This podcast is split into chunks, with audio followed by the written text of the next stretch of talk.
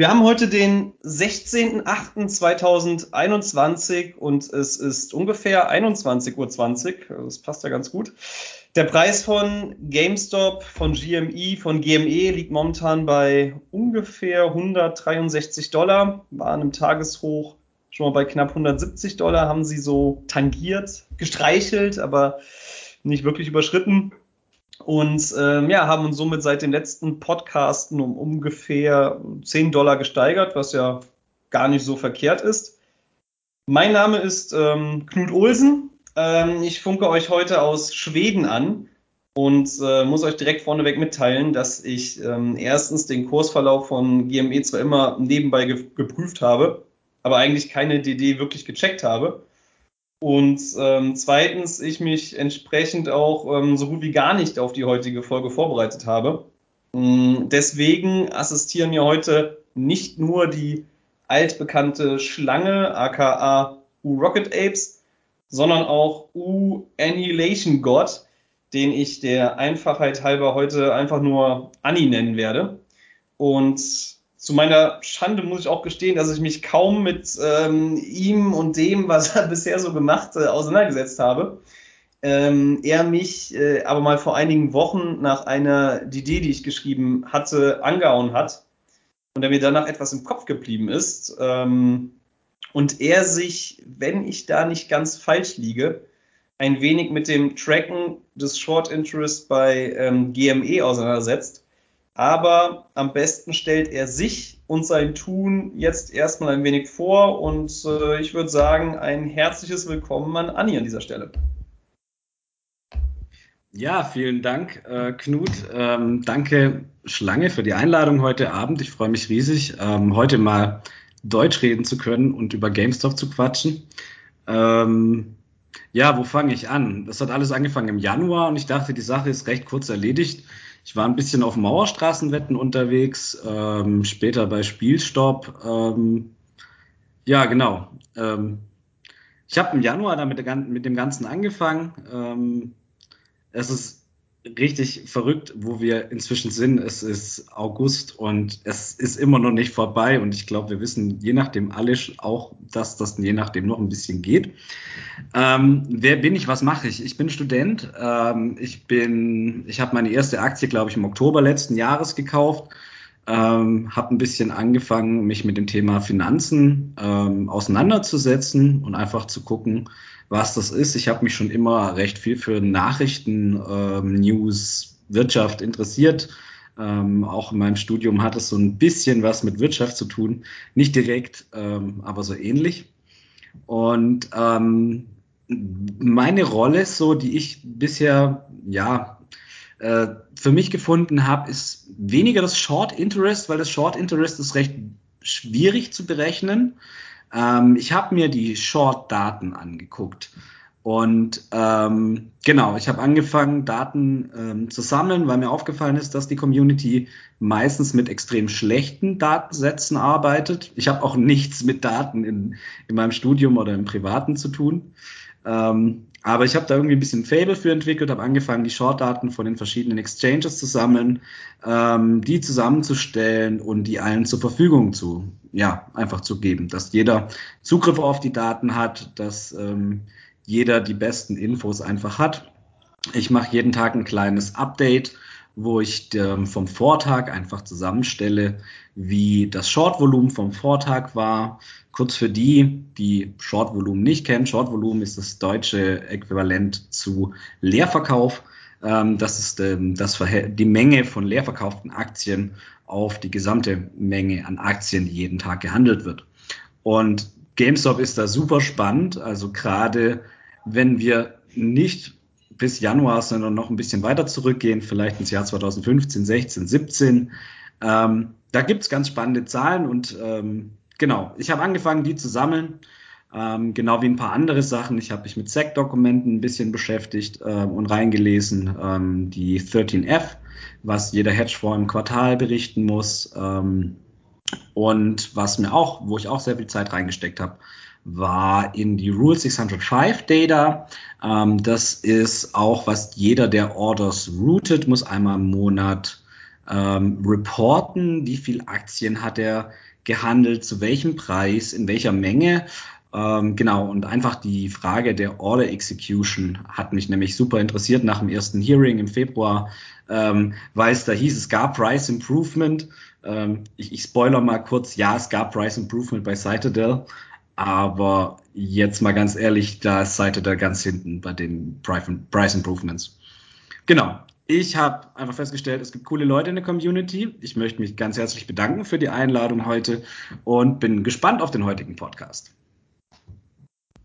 Okay, das waren, auch, das waren eine ganze Menge an Informationen schon und ich habe jetzt an der Stelle schon das Gefühl, dass ich vielleicht die Folge, die wir thematisch eigentlich in eine andere Richtung lenken wollten, vielleicht doch nicht in diese Richtung geht, weil ähm, da bei mir schon einige Fragen aufgeploppt sind. Aber ich würde jetzt erstmal an dieser Stelle auch ähm, der altbekannten Schlange ähm, die Möglichkeit geben, ähm, ein paar warme, wärmere Worte, wie auch immer, ähm, zum Einstieg in den Podcasten ähm, abzugeben. Und vielleicht starten wir mit einer kleinen Einschätzung von ihm über die letzte Handelswoche, wie es so lief, wie sein Vorhersagemodell so funktioniert hat und ähm, ja, allgemeines etc. pp zu GameStop. Ja, hallo zusammen auch von mir. Äh, schön euch wieder zu hören. Äh, schön, dass wir mal zu dritt sind. Nicht, also nichts gegen dich, Knut, aber es ist schön, mal neue äh, Ideen zu haben. Ähm, ich war, also meine persönliche Woche war genauso wie die Woche von GameStop letztes, letzte Woche eigentlich sehr erfolgreich. Ähm, man, hat mich gedroht, aus dem äh, Ami-Nerd-Discord rauszuschmeißen, weil ich, weil ich meine Vorhersagen immer so gut war. Ich habe auch ein neues Vorhersagemodell gemacht und habe angefangen, äh, das äh, mal für andere Aktien mal loslaufen zu lassen äh, einfach mal, ich, ich lasse es mal so zwei, drei Monate das mal für andere Aktien laufen und gucke mal, ob das auch für andere Aktien geht. Ähm, Habe jetzt schon gesehen, GameStop ist wesentlich berechenbarer als andere Aktien, aber mal gucken. Genau, einfach mal so, so, so ein bisschen zu testen. Und vom Handel her ähm, ähm, war das die erste grüne Woche seit sechs oder sieben Wochen. Das war echt mal wieder schön mal zu sehen, ne? nach diesem langsamen Verfall. Ähm, geht das auch pünktlich zur Vorhersage geht es Richtung ähm, Ende August, September, wo dann irgendwie rein, rein von den Daten her so ein neuer Zyklus beginnen könnte, von dem alle immer sprechen. Geht es auch wieder nach oben langsam, langsamer auch als letztes Mal. Ähm, aber MACD auf, auf Tagesbasis äh, ist wieder im positiven Bereich und so ein paar Indikatoren sagen, dass es irgendwie ganz gut ist. Meine Vorhersage für heute war auch ähm, relativ grün. Ähm, ich muss auf 166 kommen. Ich gucke immer so nebenbei, damit ich äh, das sozusagen das Tippspiel im Ami-Discord final gewonnen habe. Es gibt da so eine Höchstgrenze, ähm, bevor dann irgendwie eine neue Runde beginnt.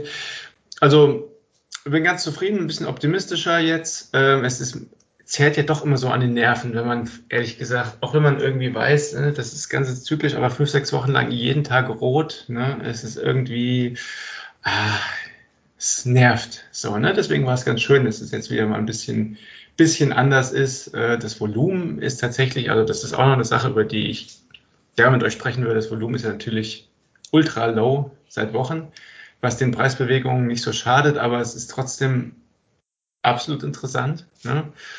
Ähm, ob jetzt äh, verschiedene Theorien mehr gebildet, ne? ob die ganzen Daytrader oder so jetzt die ganzen äh, Robo-Algorithmen jetzt raus sind aus GameStop, die einfach nicht mehr handeln oder ob ganz, ganz viel äh, in anderen äh, Pools äh, geschieht, die ja auch berichtet werden müssen. Ich weiß noch nicht, ob sie hier in diesem Volumen auftauchen. Ich nutze Webull.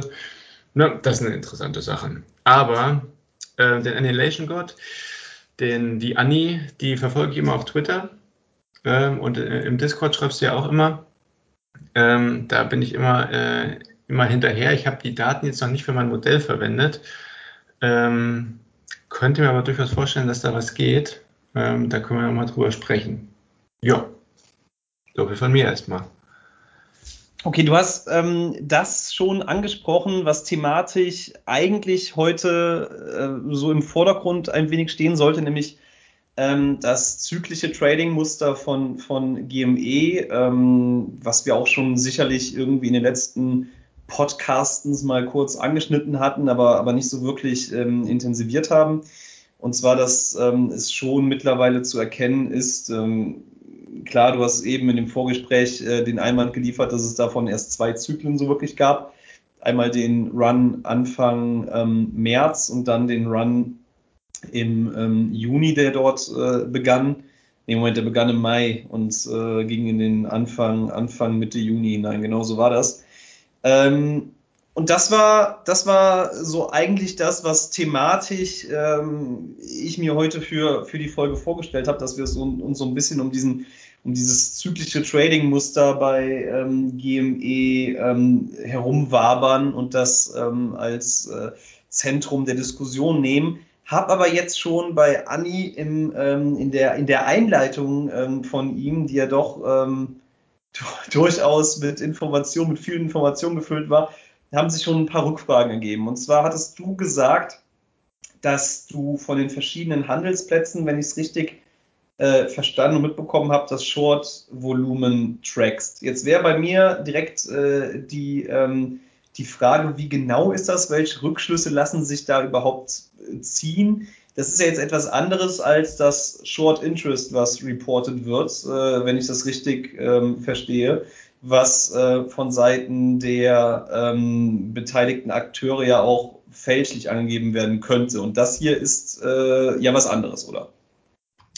Ja, ähm, ich habe schon seit einer Weile, also Anfang Juni habe ich angefangen, das Short-Volumen für verschiedene Aktien ähm, einfach jeden Tag zu posten und mir anzugucken.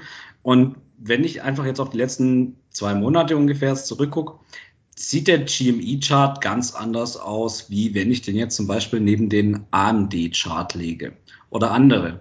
Bei GameStop ist das Volumen von, also das Short-Volumen deutlich höher. Ähm, und eigentlich ist ja Shorten von der Grundidee, du kannst ein Unternehmen shorten, wenn du denkst, der Preis geht runter, ähm, auf Grundlage von Fundamenten. Ähm, bei GameStop macht das irgendwie wenig Sinn, weil die, die letzten zwei Berichte extrem gut waren. Ähm, ja, und einfach auch, weil auf die gesamte Zeit die Charts für GameStop extrem komisch aussehen, ähm, das Short-Volumen extrem hoch waren. Also es gab Phasen, da war über längere Zeit, über mehrere Monate das Short-Volumen über 50 Prozent. Und das heißt, mehr als die Hälfte aller gehandelten Aktien waren halt leer verkauft. Und ähm, das ist irgendwie auffällig. Ähm, es gibt eigentlich, also bei AMD oder anderen Aktien wie Facebook habe ich auch verglichen oder Microsoft habe ich das einfach nicht ansatzweise gefunden. Und GameStop ist einfach extrem auffällig, was gerade dieses Short-Volumen angeht. Hatte, ich hatte da ja eine, ich habe da auch eine Seite, ähm, die ich da ab und zu zu Rate gezogen habe. Ich glaube, die, ich, ich glaube, die heißt shortvolume.com, die auch verschiedene ähm, ich glaube, die meisten ähm, Aktienunternehmen auch verfolgt. Und ähm, da hatte ich auch gesehen, dass ähm, meistens das ähm, Tagesvolumen, das Daily Short Volume von GME so im Bereich äh, 60 bis äh, 70 Prozent liegt. Und ich glaube, teilweise ist auch mal, ich glaube, der höchste Prozentsatz war dort 77 oder 78 Prozent. Ähm, was genau sagt denn dieses Short Volume eigentlich aus? Also das Short Volume sagt primär aus, da gab es jemanden, der ähm, eine Aktie sich ausgeliehen hat und auf dem Markt verkauft hat. Er bekommt dann das Geld und er muss die irgendwann zurückgeben. Das ist ja primär erstmal das Standardvorgehen beim Shorten. Ähm, aber bei GameStop ist das einfach überproportional, gerade auf lange Sicht. Ähm, ich habe vor ein, zwei Wochen ähm, einfach mal geguckt, wie lief das im Jahr 2021 bisher ab. Und Ende Juli hatten wir teilweise ein Shortvolumen, ich glaube 67 Prozent. Ich werde es gleich nochmal nachgucken, damit ich euch das äh, geben, äh, euch genau sagen kann. Ähm, und ähm, ja, du verkaufst die Aktie leer und irgendwann musst du die zurückgeben und ähm, dann musst du die Aktie kaufen und dann landet die, zumindest das Kaufen im Volumen. Ähm, ich weiß leider nicht, ob das Zurückgeben von der Aktie ebenfalls ins Volumen fällt. Das, das muss ich leider eingestehen. Ähm, aber einfach normalerweise sollte das Short-Volumen ganz anders aussehen, weil GameStop von den Fundamenten gerade einfach anders dasteht. Und deshalb ja, Es ist einfach unglaublich, wie hoch das Shortvolumen bei GameStop ist. Ähm, wir hatten Ende Juli das höchste Shortvolumen für das gesamte Jahr 2021. Und das war gerade in der Phase, wo das Volumen generell, das Trading-Volumen extrem gering war. Du hast es vorher schon angesprochen, das Trading-Volumen ist extrem nach unten gegangen. Und das ist natürlich irgendwie auch für mich überraschend. Ähm, wir hatten gerade im Februar äh, beziehungsweise im Januar eine hohe Zahl an Fail-to-Deliveries. Die finden wir auch schon, wenn wir in der Zeit zurückgehen, im Jahr 2020. Und ab im Jahr Mitte 2020 gab es den Moment, wo die Fail-to-Deliveries so hoch waren, dass super viele Aktien gekauft werden mussten. Das waren einfach Aktien, die nie angekommen sind und die deshalb auf dem offenen Markt gekauft werden mussten. Und ab diesem Moment, Mitte 2020, ähm, hat sich der GameStop-Preis, statt nach unten sich zu bewegen, wie er es ungefähr seit 2017 getan hat, plötzlich nach oben bewegt. Und ähm, genau, in dieser Bewegung sind wir aktuell. Ich hatte dazu noch eine Frage, weil ähm, ich hatte auch die Daten gesehen bezüglich des Short Volumes und äh, mir war das dahingehend nicht ganz ähm, schlüssig, weil wenn die, ähm, wenn die Zahlen im Bereich 60, 70, 75, 75 Prozent oder ähnliches liegen, ähm, da wird doch auch ähm, mit abgegriffen, wenn ähm, bei normalen Kaufbewegungen kurzzeitig ähm, derjenige, der die Aktie verkauft, diese nicht besitzt. In dem Augenblick wird es ja auch als ähm, Short Volume oder mit in das Short Volume einbezogen, obwohl es letztlich ein ganz regulärer Kauf ist und äh, die Aktie dann noch am selben Tag oder später von Seiten desjenigen, der es verkauft hat, auf dem Markt regulär aufgekauft wird. Das heißt, das wäre ja jetzt in dem Fall zwar etwas, was in dem Short Volume mit abgriffen wird, aber doch kein Indikator dafür wäre, dass hier letztlich ähm, unrechtmäßiges Shorten, so wie wir das ja ähm, letztlich ähm, verwenden den Begriff ähm, äh, ja passiert wäre oder äh, interpretiere ich das ähm, hier falsch? Also ich hatte auch gesehen, dass die Zahlen extrem hoch sind im Vergleich zu anderen ähm, zu anderen ähm, Aktien, zu anderen Unternehmen und hatte mich auch gefragt, was das überhaupt dann letztlich bedeutet. Hängt das vielleicht auch damit zusammen, dass GameStop so extrem ähm, illiquide momentan tradet? Könnte das nicht auch damit einfach zusammenhängen?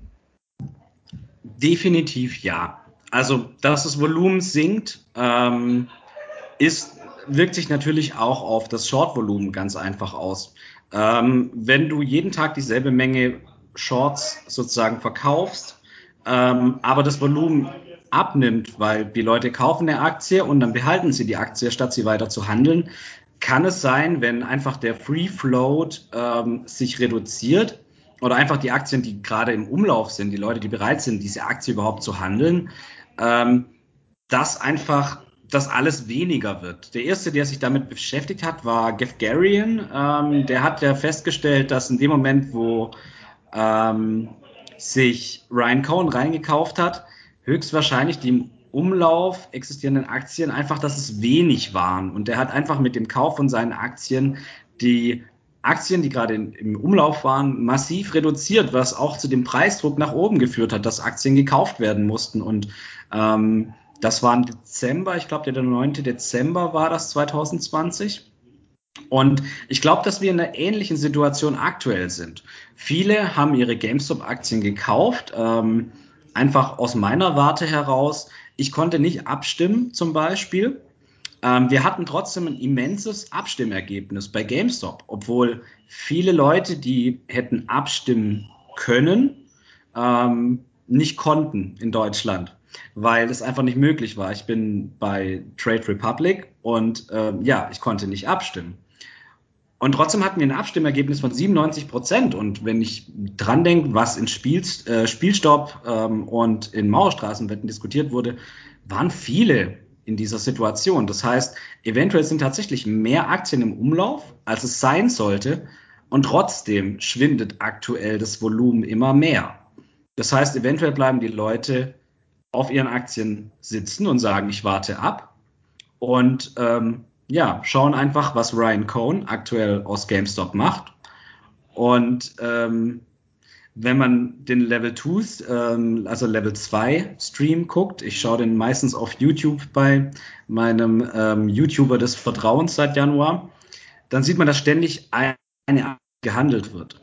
Und ähm, es gibt bei den CBOE-Daten, ähm, die bieten zum einen die, die fertigen Short-Daten an für Ende des Tages oder auch die Daten für den gesamten Tag, wo man genau nachgucken kann, wie viel Aktien zu welchem Zeitpunkt leer verkauft wurden. Und der Großteil davon sind tatsächlich ist eine Aktie, die verkauft wird. Und wenn man sich das dann anguckt, das ist immer ein fallender Preis die ganze Zeit. Ähm, das heißt, je nachdem wird eine Aktie hin und her verkauft. Und ähm, ja, das Volumen sinkt. Keiner ist bereit, die Aktie zu verkaufen und damit auch einen Käufer irgendwie zu organisieren. Ähm, es trocknet gerade aus und das macht es extrem unangenehm. Ähm, du hast vorher schon ähm, das Short Interest angesprochen. Das Short Interest ist aktuell meines Wissens nach bei ungefähr 10 Prozent. Ähm, bei den aktuellen Akt, äh, bei der aktuellen Anzahl müssten das ungefähr 6,7 Millionen, 7,8 Millionen Aktien sein von GameStop. Und wenn wir uns angucken, wir haben gerade ein, ein Trading-Volumen, zumindest in der letzten Woche, von ungefähr einer Million Aktien am Tag. Das heißt, Sie bräuchten sieben Tage zum Covern, wenn Sie alle Aktien an jedem Tag kaufen.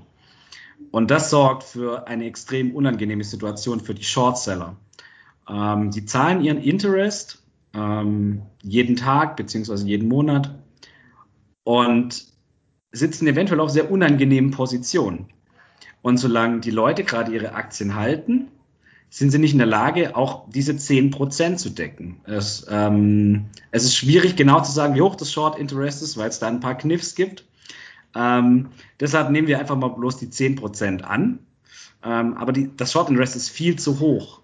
Ähm, 5% ist eigentlich schon hoch, ähm, laut Investopedia. Da habe ich mich ein bisschen schlau gemacht. 10% ist schon eigentlich extrem hoch und GameStop ist noch bei 10%. Wir haben ein, gering, ein geringes Handelsvolumen. Wir sind immer noch bei 150.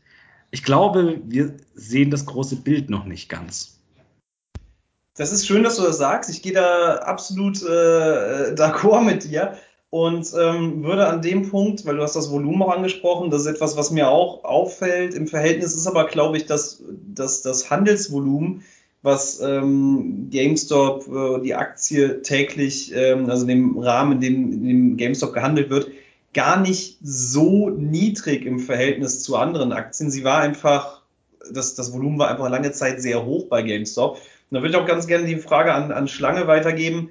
Ähm, ich glaube, darüber hatten wir noch nicht im Detail gesprochen. Wie lässt sich eigentlich dieses teilweise absurd hohe Tageshandelsvolumen erklären, welches wir Ende Januar, Anfang Februar so ungefähr hatten. Wie würdest du es dir erklären, dass wir da so diese riesig hohe Volumenzahl hatten? Ja, also ich hatte es ja immer in einem Post auf Spielstopp auch mal geschrieben, was da meine Meinung zu war. Also äh, natürlich ähm, Retail und so weiter. Ne? Also dass es eine, eine größere Bewegung auch war. Äh, viele Leute rein, viele Leute raus, äh, viele Daytrader auch. Ähm, alles gut. Aber ich denke, dass es auch viel algorithmisches Trading ist. Also eine, Aktie, die sehr volatil ist in ihrem Preisgeschehen und sehr liquide ist, ähm, wo du also geringe Spreads hast, ähm, die handelt, die, die, also lädt dazu ein, halt algorithmisch zu handeln. Ne? Also da, da siehst du ähm, starke, sich selbst verstärkende Effekte, Ups und Downs also, und dann eben nicht nur von 0,3 Prozent wie bei Apple oder so, sondern eben mal von 10 Prozent hoch, 10 Prozent runter.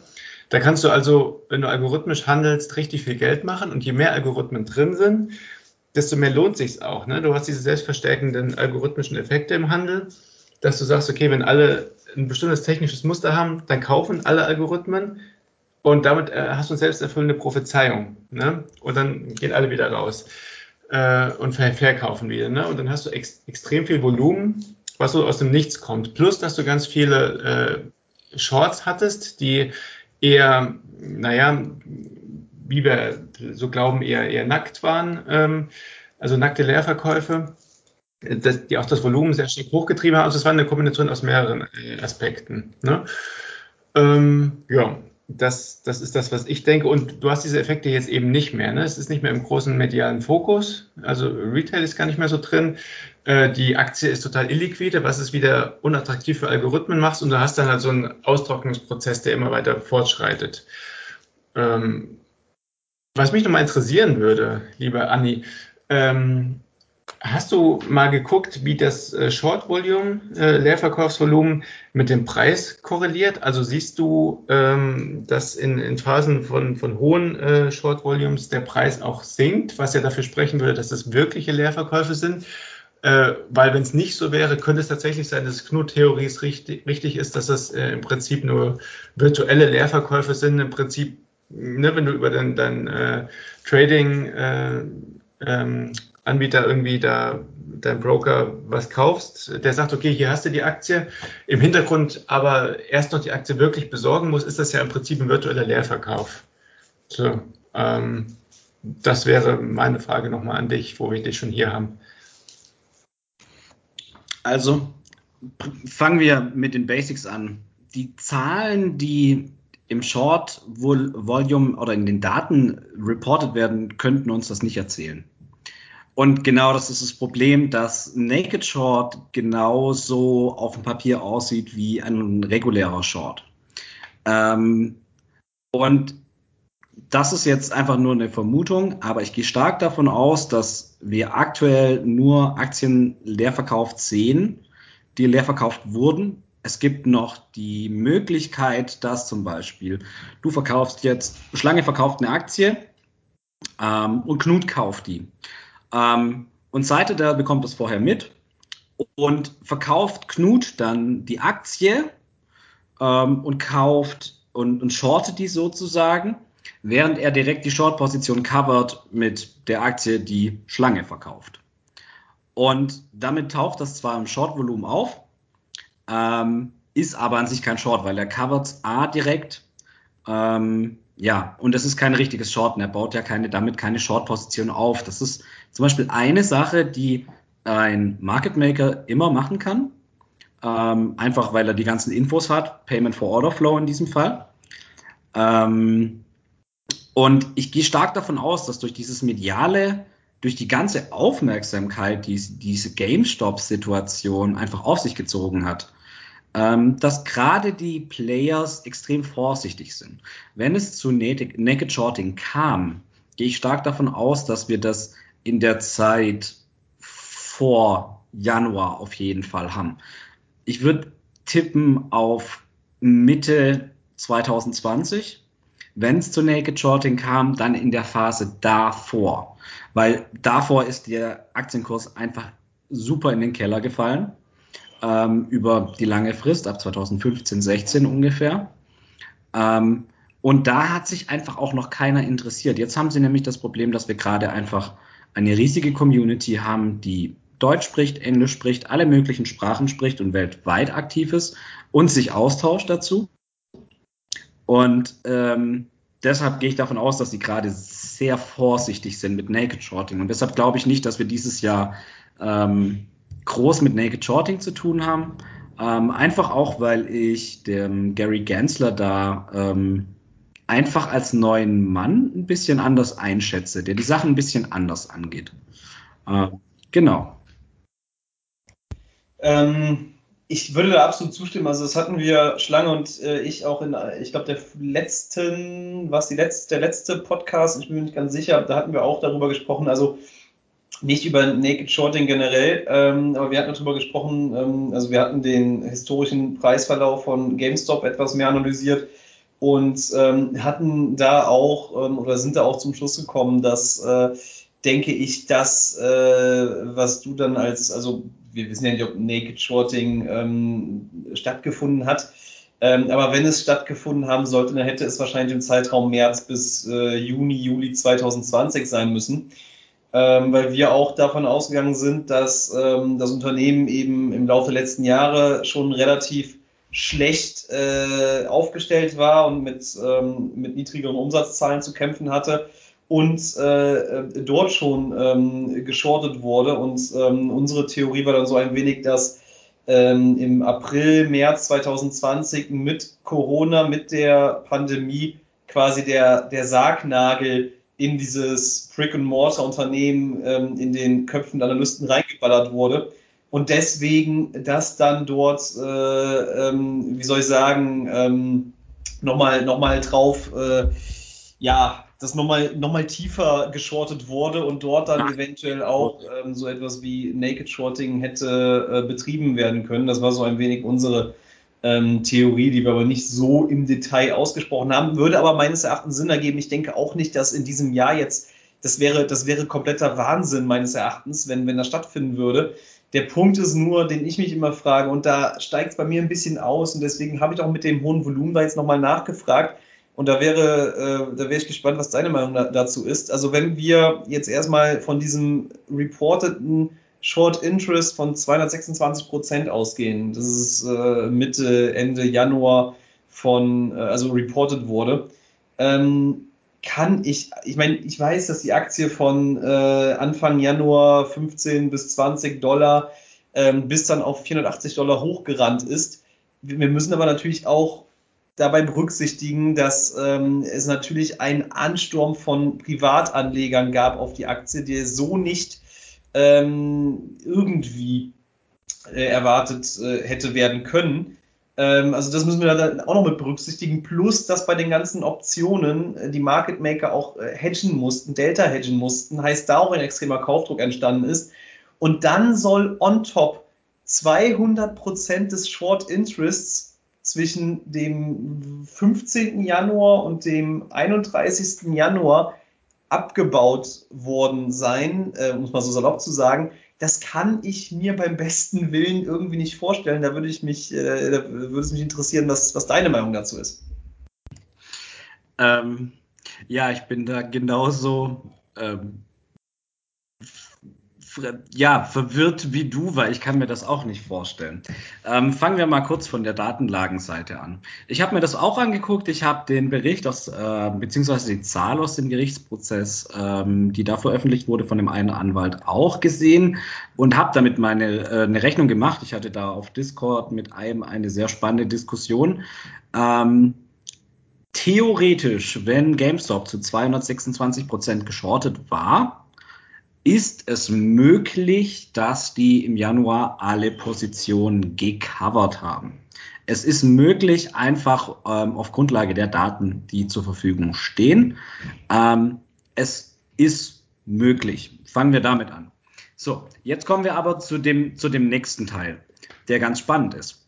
Und zwar, dass du theoretisch, ähm, wenn, du eine, wenn du eine Aktie leer verkaufst, kannst du, dann musst du die reporten. Es gibt aber die Möglichkeit, beziehungsweise, ja, das Möglichkeit ist falsch, das falsche Wort dafür. Es gibt die Variante, wie du eine Short-Position eröffnen kannst, ohne dass du sie reporten musst. Und das ist gerade der spannende Teil. Ähm, es ist ein, ähm, beschrieben ist das in einem SEC-Dokument aus dem Jahr 2013. Ähm, ich müsste jetzt lügen, wenn ich euch den Namen nenne. Ich werde es euch nachreichen, wie genau dieses Dokument heißt. Ähm, wo es genau um diesen Aspekt geht. Du kannst theoretisch eine Short-Position mit Optionen verschleiern.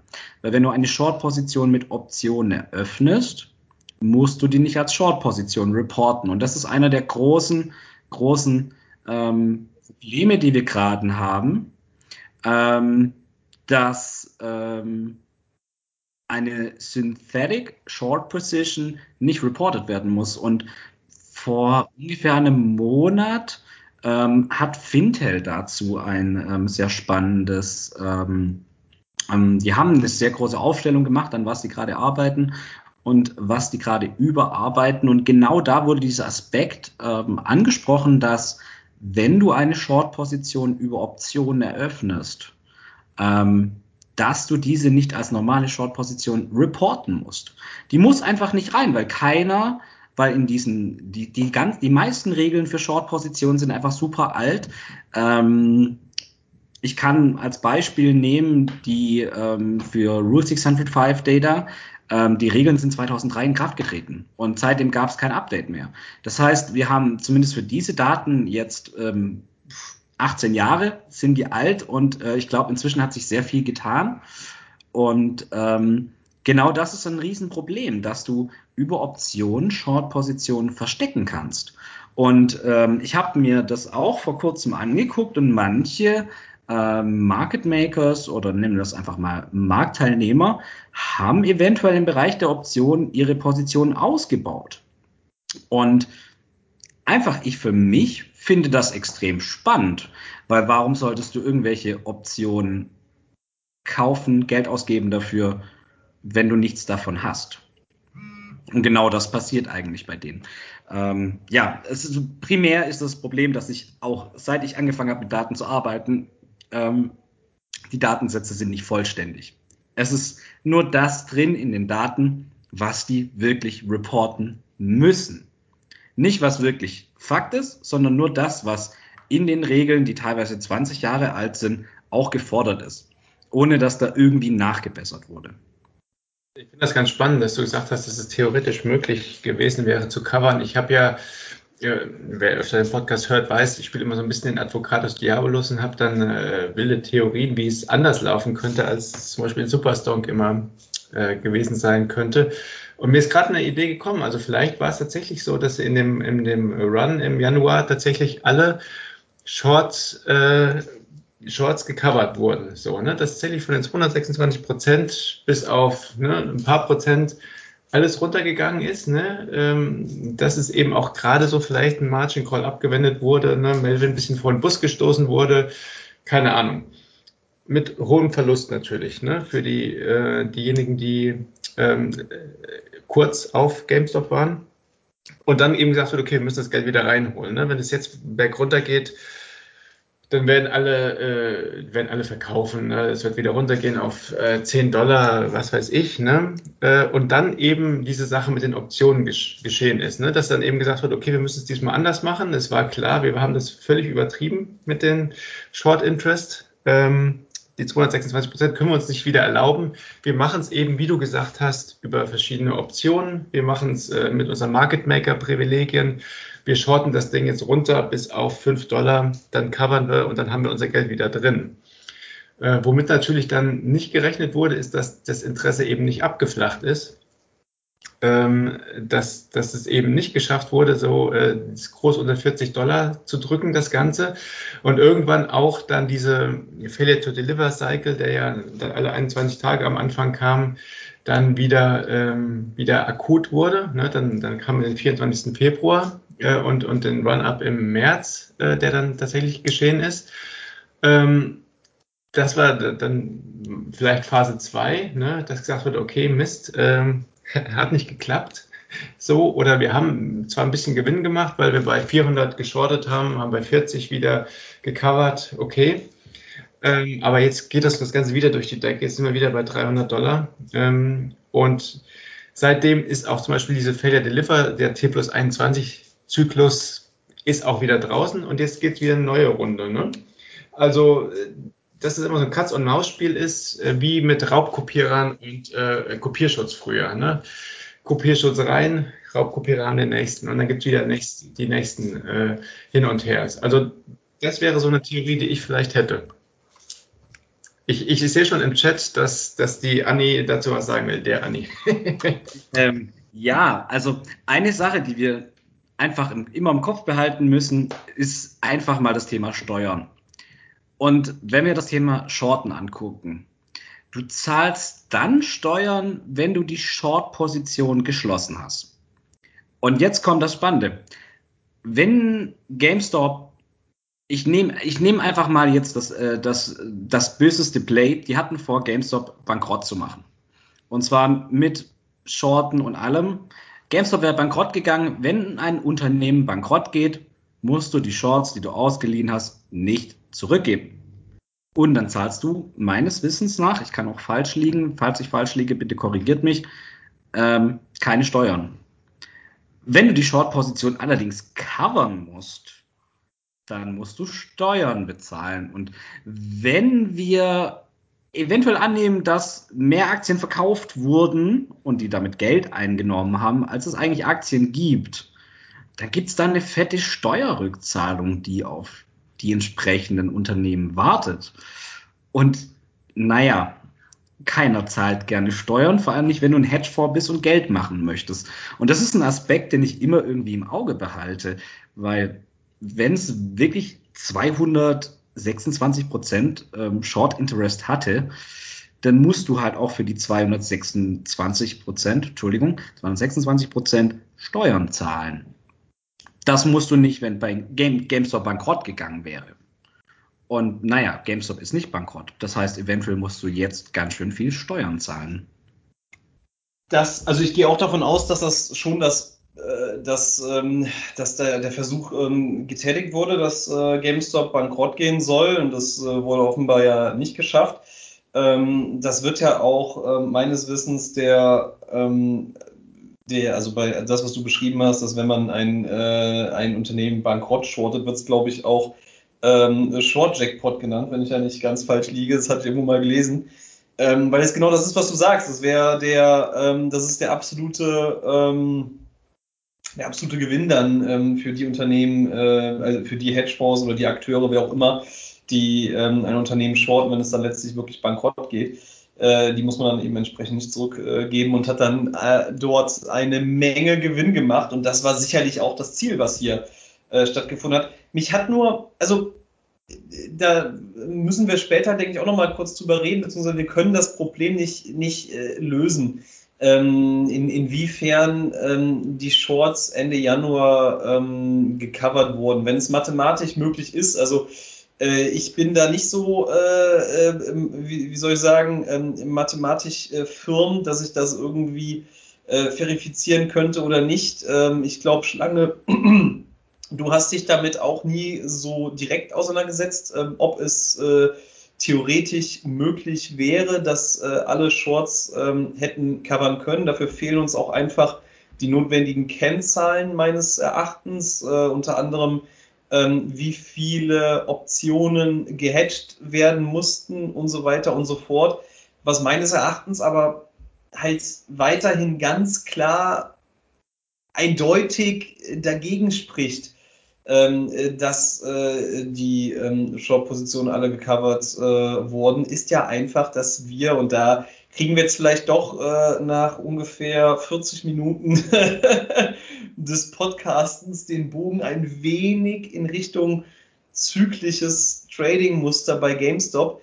Ähm, es hätte ja einfach dieses zyklische Trading-Muster bei GameStop nicht gegeben, wenn meines Erachtens alle Short-Positionen gecovert worden wären. Ähm, und, und da ist ja weiterhin die Frage im Raum, warum gibt es diese zyklischen Anstiege, die es zumindest bei diesen ersten beiden Zyklen gab? Und ähm, sind wir jetzt gerade, und das ist ja so ein wenig die These, die dann im, im Raum steht, äh, auf dem Weg zum dritten Zyklus. Das hast du ja am Anfang äh, deiner kleinen Einleitung Schlange ja auch schon irgendwie so anklingen lassen. Ja, hoffentlich. Ne? Ähm, äh, für mich gibt es zwei Theorien, warum es diese Zyklen gibt. Erstmal, wie du sagtest, äh, die Shorts wurden nicht wirklich gecovert, sondern sozusagen nur äh, die, die, die Dose die Straße runtergekickt. Ne? Ähm, ist eine gängige Theorie. Die andere Theorie, äh, die ich eben schon mal skizziert habe, ist, sie wurden gecovert. Vom Volumen her in den Monaten bis Januar könnte das passen. Ähm, ich weiß es natürlich nicht, klar äh, und es wurden neue Positionen aufgemacht, ist ja letzten Endes auch egal, ob die neu sind oder einfach nur irgendwie die Straße runtergekickt wurden. Ich glaube, viele werden sehen äh, mit, mit der ganzen DD, die zu einem Thema gemacht wurde, was alles in Optionen möglich ist, äh, was man vielleicht sieht an irgendwelchen krass in the money Calls, äh, die irgendwie völlig aus dem Nichts kamen. Ne? ist, dass irgendwie da noch was im Busch ist. Ne? Und dass dieses im Busch sein auf eine Art und Weise geschieht, dass eben äh, nicht wie bei einem normalen Leerverkauf, du einfach sagst, ja, ich verkaufe die leer und irgendwann, ich bezahle einfach mein Interest weiter und irgendwann, wenn ich Bock habe und der Preis gerade passt, dann cover ich, ne? Weil dann hat es natürlich keinen Einfluss auf den Preis. Das wäre eine natürliche Preisbewegung, die irgendwo relativ stabil wäre wenn das der Fall wäre. Ja, und wenn du es über Futures zum Beispiel machst, ne, wie, wie Grind jetzt geschrieben hat und so, dann hast du halt gewisse Daten, wo irgendwas passieren muss. Ne? Äh, und das ist eine Möglichkeit, ähm, dass das eben über Futures ist. Ne? Also Ende des Quartals musst du eine gewisse Anzahl an Aktien kaufen, die du vorher verkauft hast, um eben den Preis zu senken, um, um eine Leerposition aufzumachen. Ist eine Möglichkeit. Die andere Möglichkeit sind ähm, Earnings, ne? Äh, also irgendwie die, die Umsatzzahlen des Unternehmens, also auch eher auf Fundamentaldaten basierende Sachen. Ähm, also es gibt verschiedene Theorien dazu, äh, gebe ich dir völlig recht ich glaube, äh, sämtliche Theorien äh, deuten darauf hin, dass es jetzt August, September mal wieder nach oben gehen könnte. Ähm, da kann ich nur sagen, es äh, wird die Zeit zeigen, ob das tatsächlich so ist. Ähm, ich bin gespannt. Also, wenn die, wenn auch zwei oder drei dieser Theorien stimmen, dann müsste es jetzt bald mal wieder nach oben gehen. Ja. Ja, also definitiv. Ich gehe auch stark davon aus, dass wir demnächst wahrscheinlich wieder eine Bewegung nach oben sehen, weil GameStop was Tolles reportet. Spannend ist einfach jedes Mal, wenn GameStop irgendwie Earning hatte oder auch vor dem Shareholder Meeting, war es immer so, dass das Short Interest super hoch ist und der Preis nach unten gedrückt wurde. Und das ist irgendwie extrem spannend, gerade als, ähm, ja, bei jedem Earning war es so, die Ergebnisse waren eigentlich super gut bei GameStop. Also es wird immer über ähm, das Thema Fundamentals geredet und ähm, GameStop hat einfach immer mehr Umsatz gemacht, ähm, verglichen mit den Jahren davor oder was einfach erwartet war. Bei GameStop läuft es gerade eigentlich extrem gut. Ähm, und trotzdem droppt der Preis danach. Und ich glaube, da bin nicht nur ich überrascht, sondern auch viele andere. Weil eigentlich erwartet man ja, wenn man sagt so, hey, Börse, gutes Ergebnis, Preis sollte nach oben gehen, weil das Unternehmen einfach funktioniert, ähm, dass der Preis nach oben geht. Aber das wurde auch einfach durch mehr Shorts meistens anders, ja, hat sich das Ganze einfach ein bisschen anders entwickelt. Ähm, und ich finde es ich weiß nicht, ich bin, ich fühle mich sehr froh. Also ich bin sehr glücklich darüber, dass Ryan Cohn jetzt da ist, weil Ryan Cohn hat einfach super viel Ahnung, wie man ein Unternehmen ähm, digital bringt, ähm, indem man einfach eine Plattform aufbaut und die Leute einfach Zugriff auf vieles haben. Mit Chewy hat er das schon bewiesen. Ähm, und das ist so eine Sache, die im Januar immer so ganz massiv kritisiert wurde. GameStop hat doch gar keine Fundamentals. Ähm, Kramer und andere haben das immer wieder moniert. Ähm, ja, faktisch hat meiner Meinung nach GameStop inzwischen alle Fundamentals dafür. Die haben super viele Leute von Amazon, von Chewies, von anderen Bereichen, die wirklich erfahren sind und auch gezeigt haben, hey, die wissen genau, was sie tun, die waren in erfolgreichen Unternehmen. Die Leute sind jetzt bei GameStop. Und ähm, wir sind jetzt bei immer noch über 20 Dollar, um ähm, Citron Research mal wieder zu zitieren, der im Januar dachte, wir schaffen es auf 20 Dollar zurück. Tut mir leid für den armen Mann. Ähm, aber da ist ein super geiles Team dran. Die Game Gaming-Branche ist eine der boah, wachstumsstärksten Branchen aktuell. Es gibt wenig Branchen, wo du mehr Geld abgreifen kannst in den nächsten Jahren. Ich habe mir da auch super viele Statistiken dazu angeguckt. Ähm, wenig wächst so gut wie die Gaming-Szene. Und naja, abgesehen von GameStop fällt mir kein Unternehmen ein, das das zu bieten hat, was GameStop zu bieten hat. Meine Freundin ist ein Nerd, ich bin ein Nerd und ja, super geiles Unternehmen. Ich liebe GameStop. Ja, äh, das ist schön, dann bist du der, der Dritte hier. Also äh, Knut ist ja, äh, schläft ja in Ryan Cohn Bettwäsche, wie wir wissen. Und äh, auch ich denke, die Fundamentals, Fundamentals sind richtig gut. Die Frage ist, ob der Aktienkurs und die Fundamentals, ne, was es für eine Art von Bewertung ist, Brick and Mortar oder ein E-Commerce-Unternehmen. Ähm, das mit den Earnings kann ich vielleicht erklären. Ähm, es gibt ja so, so den Spruch äh, im Trading-Bereich, sell the rumor, äh, nee, buy the rumor, sell the news, so, ne? Also irgendwie, wenn du denkst, es könnte gute Earnings geben, dann kauf vorher schon und bei den News verkaufen. Also dieses, dass es bei den Earnings trotz guter Umsatzzahlen äh, runtergeht, das hast du bei vielen Unternehmen. Bei GameStop nochmal krasser, ne? Ähm, weil das ist immer meine Theorie, wo mich Knut für äh, schlägt, dass das Retail gar nicht so die große Power hat. Und wer auf Umsatzzahlen geht, äh, bei GameStop ist wenn dann Retail. Ähm, Und die, die großen Player, die haben ganz andere Interessen dahinter. Äh, plus, dass es ein halt ein selbsterfüllende Prophezeiung ist. Wenn du weißt, in den letzten, bei den letzten drei Earnings ging es vorher rauf und hinterher runter, dann handelst du genauso, wenn du handeln willst, so Daytraden. Ne? Also du, du handelst, äh, vorher kaufst du und dann kurz vor den Earnings oder danach verkaufst du und dann hast du einen selbstverstärkenden Prozess, den ich mittlerweile in meinem Modell auch einberechnet habe. Also du hast ein gerade statistisch signifikantes äh, Phänomen, dass das vor den Earnings hochgeht und nach den Earnings runtergeht. Das wird auch dann mein Modell dann wieder, äh, ich glaube Anfang September sind die Earnings dann wieder rausspucken. Mal gucken, ob es das auch wieder stimmt. Äh, meine Theorie da richtig ist, aber das kann man, glaube ich, einigermaßen erklären. Naja, hm, also ich, ich lag dich ja nicht deswegen, also, dass ich, ähm, ich, ich gehe ja auch davon aus, dass ähm, äh, Privatanleger ähm, nicht die große Power oder Macht haben, den Kurs jetzt zu beeinflussen. Aber ich glaube, das ist aus anderen Gründen der Fall. Ich denke schon, dass ähm, Privatanleger einen Großteil ähm, der Aktien halten.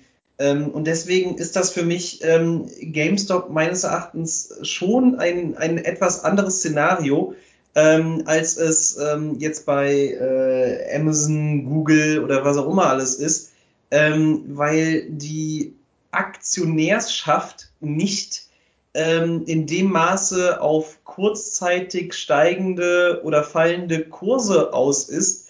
Also das, was du jetzt mit dem Daytrading äh, bei, bei The Rumor, Sell the News und so meinst, äh, das ist ja hier gar nicht das Play, um es mal so salopp zu sagen, sondern es gibt einen nicht unerheblichen Teil der Aktionäre, die ähm, also in, im, im amerikanischen äh, Sub wahrscheinlich sehr, sehr, sehr viel ähm, fanatischer und äh, frenetischer, als es ähm, im, im Deutschen äh, unter der Fall ist, aber die damit äh, quasi wie bei Bitcoin oder deswegen ist, glaube ich, GameStop auch, die Idee ist mir letztens schon gekommen, viel mehr mit, mit einer, mit, mit, mit Bitcoin oder ähnlichen Coins irgendwie äh, zu vergleichen, als es jetzt mit, mit anderen ähm, äh, Firmen der, äh, der Fall ist. Und ähm, ich habe das Gefühl, dazu will Anni was sagen.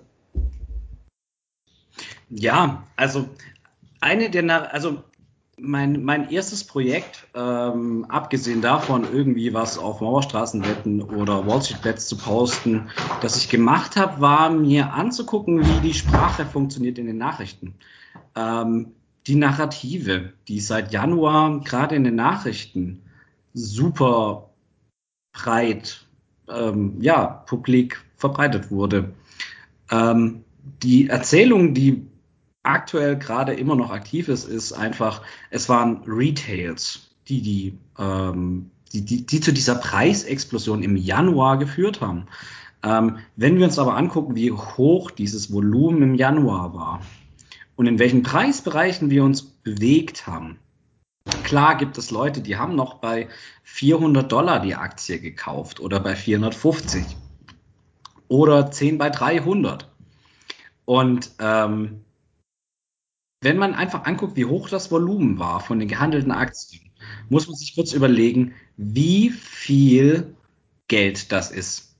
Und es ist einfach nicht möglich, dass Kleininvestoren, wir sind die kleinen, wir sind das Plankton im Ozean, ähm, und ähm, dass wir den Preis so hochgetrieben haben. Nicht, nicht die kleinen Investoren, meiner Meinung nach zumindest, den Preis ähm, so hochgetrieben, sondern es waren Institutionen, die wirklich das Ding kaufen mussten, weil die irgendwelche Positionen covern mussten. Wir waren bei höchstwahrscheinlich über 200 Prozent ähm, Short Interest. Und die Narrative, die aufgebaut wurde, das ist auch immer so die Narrative, es ging immer um Wall Street Bets. Ich habe Wall Street Bets Ende Januar verlassen, einfach weil das Forum übernommen wurde von irgendwelchen Leuten, die ich nicht kannte und die nichts mit GameStop zu tun hatten. Ähm, ich denke, so ging es vielen. Ähm, es wurde aber eine komplette Narrative einfach um dieses ganze Thema GameStop. AMC kam irgendwie dazu, was ich noch nicht ganz verstanden habe, weil bloß weil die Aktien sich gleich bewegen, haben sie immer noch nichts mit. Ähm, es war einfach eine extrem gute Narrative zu sagen, dieses ganze Chaos, das passiert ist, das hatte mit den kleinen Investoren zu tun. Genau, weil die kleinen Investoren das Short Interest von 226 Prozent produziert haben. Nein, haben sie nicht, weil die kleinen Investoren nichts mit diesem Short Interest zu tun hatten. Und die gesamte Narrative, die seitdem auch in den Nachrichten ähm, oder egal in welchen Medien verbreitet wurde, hat einfach nichts mit der Realität meiner Meinung nach zu tun. Ähm, ja, und das ist das, was mich irgendwie am meisten schockiert hat im Januar und Februar, dass das, was passiert ist, nichts mit dem zu tun hat, was die Nachrichten berichtet haben. Die Nachrichten haben was ganz anderes erzählt und meiner Meinung nach sind wir immer noch in diesem Bereich, dass die Nachrichten, die ähm, veröffentlicht werden, wenig mit der Realität zu tun haben. Ähm, ich denke, jeder hat schon diese Werbung oder einfach diese ganzen Posts gesehen mit, boah, verkauf dein GameStop, das ist der neue Hype. Ähm, ich habe damals weder Silber noch Gras-Aktien gekauft. Warum sollte ich einfach eine Aktie kaufen, die in Wall Street Bets, was ich verlassen habe, weil das einfach keine Community ist, wo ich sein möchte? Ähm, warum, warum soll ich das kaufen? Wall Street Bets ist nach wie vor irgendwie so der Parameter, der in sehr vielen Nachrichten und News als, ja, als, als der Mittelpunkt dieser ganzen Bewegung gesehen wird. Für mich ist das Ganze gar keine Bewegung. Wir sind primär kleine Investoren, die angefangen haben, sich auszutauschen und uns nicht mehr verarschen zu lassen. Und dieses ganze Ding ist einfach gut für jeden, der angefangen hat, sich damit auseinanderzusetzen. Weil anstatt einfach nur die Nachrichten zu lesen, haben alle Leute, die das verfolgen, festgestellt, dass es so wie es in der Zeitung oder woanders steht, nicht so ist, wie die Realität ist. Und da sehe ich genau die Stärke ähm, in GameStop. Weil die Leute angefangen haben, sich mit der Thematik auseinanderzusetzen. Ich habe mich in einen bestimmten Themenbereich reingegraben. Ähm, ihr habt angefangen, einen Podcast zu starten. Ähm, es ist super geil, was daraus entstanden ist. Ähm, genau. Ähm, ich würde dir schon einerseits zustimmen, andererseits ich, bleibt es meiner Meinung nach äh, schon so, dass äh, Privatanleger Ende Januar eine maßgebliche Rolle auch gespielt haben. Ähm, andererseits ähm, würde, also ich meine, ich, ich versuche immer so ein bisschen zu extrapolieren, allein von den Fällen, die ich kenne, was ich selbst gemacht habe, was auch äh, Schlange zum Beispiel gemacht hat, der ist ja im äh, besten YOLO-Style, glaube ich, bei ungefähr 400 Dollar reingefomot. Und ähm, das darf man nicht, ja. äh, das, bitte? Genau das, ja, ja, darf ich. Ja. ja. Und, und das darf man, das dürfen wir nicht, das dürfen wir nicht vergessen. Also bei mir hat, hat das schon mit Wall Street Bets begonnen. Ich hatte das auch mal in einem der letzten Podcasts kurz äh, skizziert. Ähm, also ich bin darauf aufmerksam geworden, weil das auf der Frontpage von Reddit äh, die YOLO-Post von DF, äh, von äh, tieffickender Wert, äh, Deep Fucking Value, ähm, mehrere Tage hintereinander stand. Deswegen habe ich erst mich damit auseinandergesetzt und dass ähm, wir, wir können, also wenn wir, wenn wir uns Reddit anschauen, was irgendwie 10 Millionen User oder so hat und, und wir sind nur ein kleines äh, Körnchen in dem ganzen Getriebe Reddit, ähm, dann können wir uns, glaube ich, gar nicht ausmalen, was das für Ausmaße angenommen hat. Und ich denke schon, dass das eine tragende Rolle gespielt hat. Aber ähm, ich glaube, darüber sollte die äh, Diskussion äh, oder in die Richtung sollte es jetzt nicht unbedingt gehen. Wir sind nämlich schon so ein bisschen in Richtung äh, Ende des ähm, Podcastens ähm, gegangen. Aber Anni, du kannst natürlich selbst äh, noch was zu, zu, dazu sagen. ähm, ja, also Wall Street Bets, gerade nach der Übernahme Ende Januar, Anfang Februar, war für mich so ein Ding, das ich halt voll nicht verstanden habe. Das hat die gesamte GameStop-Community, zumindest habe ich das so wahrgenommen äh, und für mich wahrgenommen, äh, vom Kopf gestoßen, wie das Ganze abgelaufen ist. Und es gab super viele Seiten, die angefangen haben, so wie es jetzt noch passiert, zu tracken, was passiert denn auf Wall Street Bets.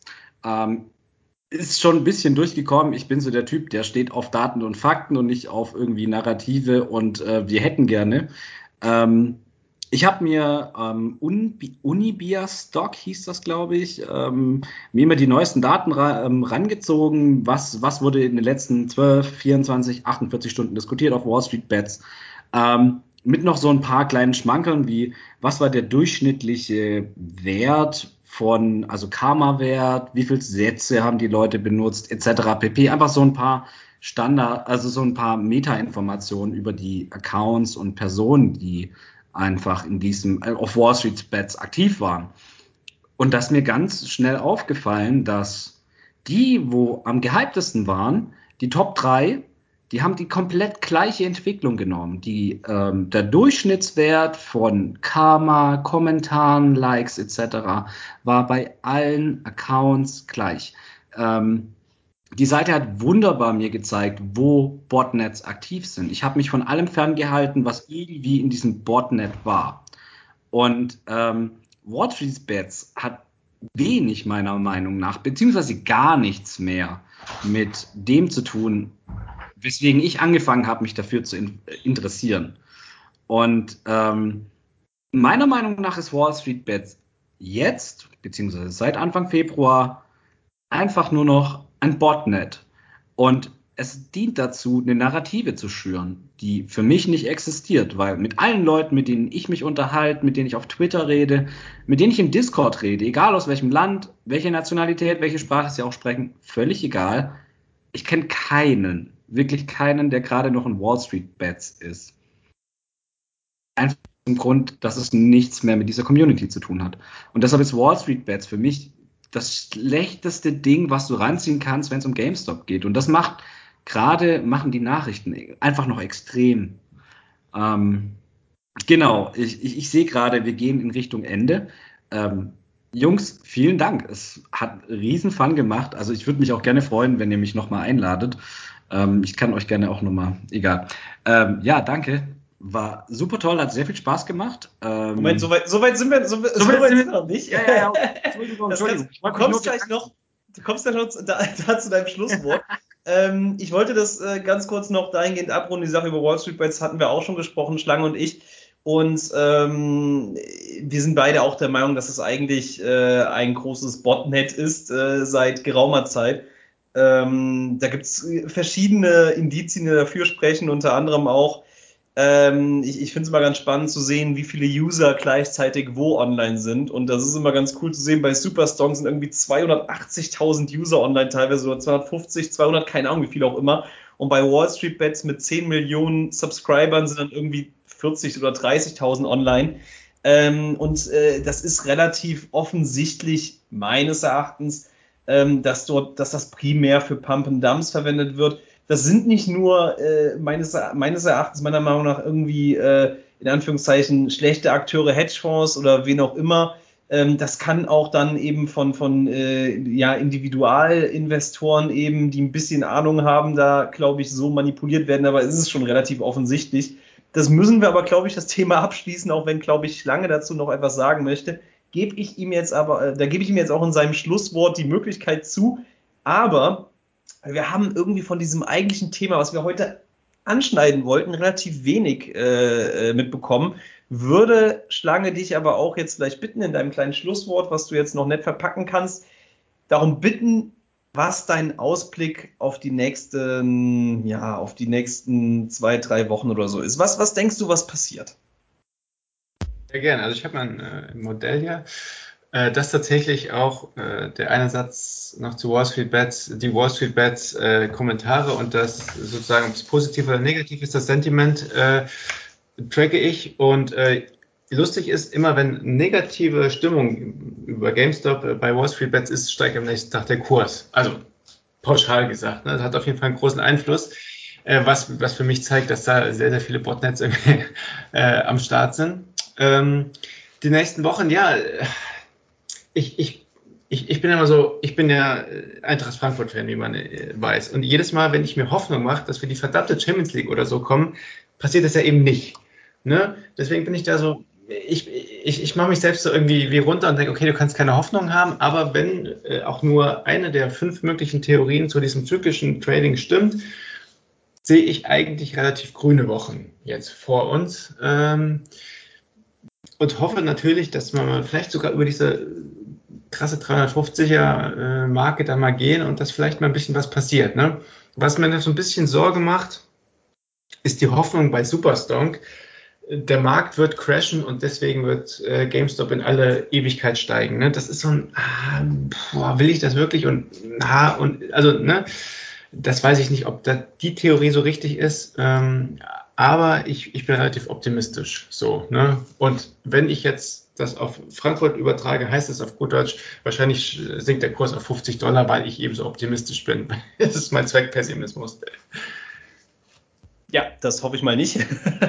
Wäre, wobei, eigentlich, man könnte man wieder gut nachkaufen. Nein, natürlich nicht. Also das ist, das, das würden wir uns alle nicht wünschen. Ähm, ich würde das jetzt vielleicht noch ähm, an, an Anni weitergeben. Wie denkst du, wie sich die nächsten Wochen entwickeln? Ähm, ich hatte immer so das Gefühl, jetzt hier in, der, in dieser Podcasten-Folge wurde sehr viel über, über Eventualitäten gesprochen, wie gecovert hätte werden können, etc. pp.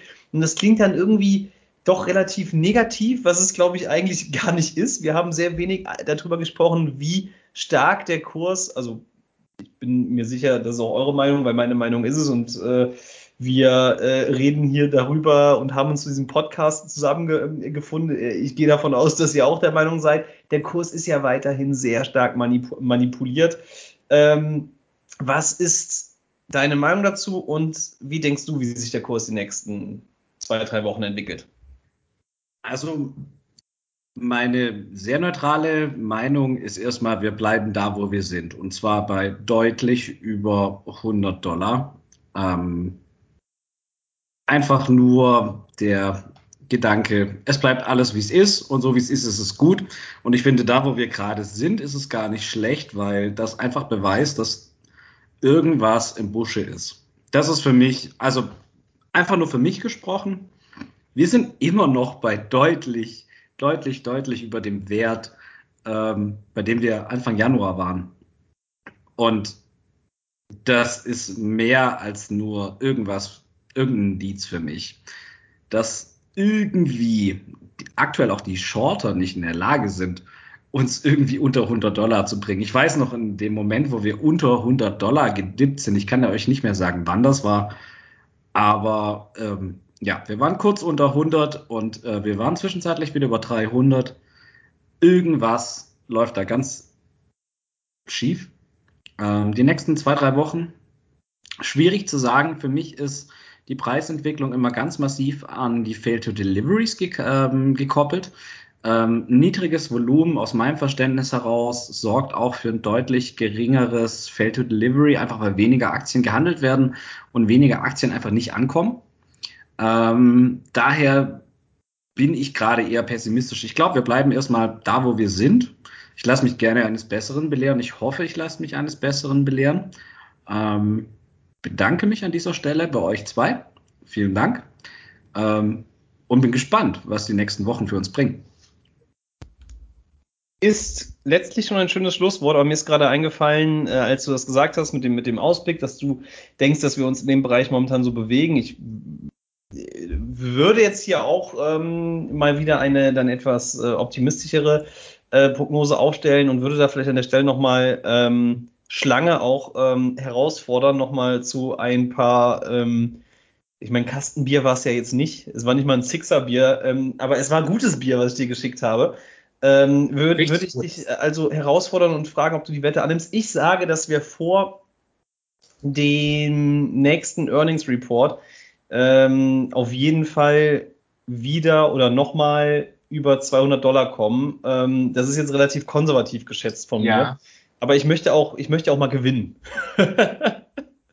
ja gut, eigentlich kann ich, äh, also ich, ich würde das halt auch denken, das ist das Problem. Wie kann man dagegen was wetten, was man eigentlich. Okay, äh, das, geht, das geht natürlich, das geht nicht, da hast du recht. Also ich ähm, was denkst du denn? Du, du denkst, wir kommen, du denkst, wir kommen äh, über 300 oder, oder was schätzt du?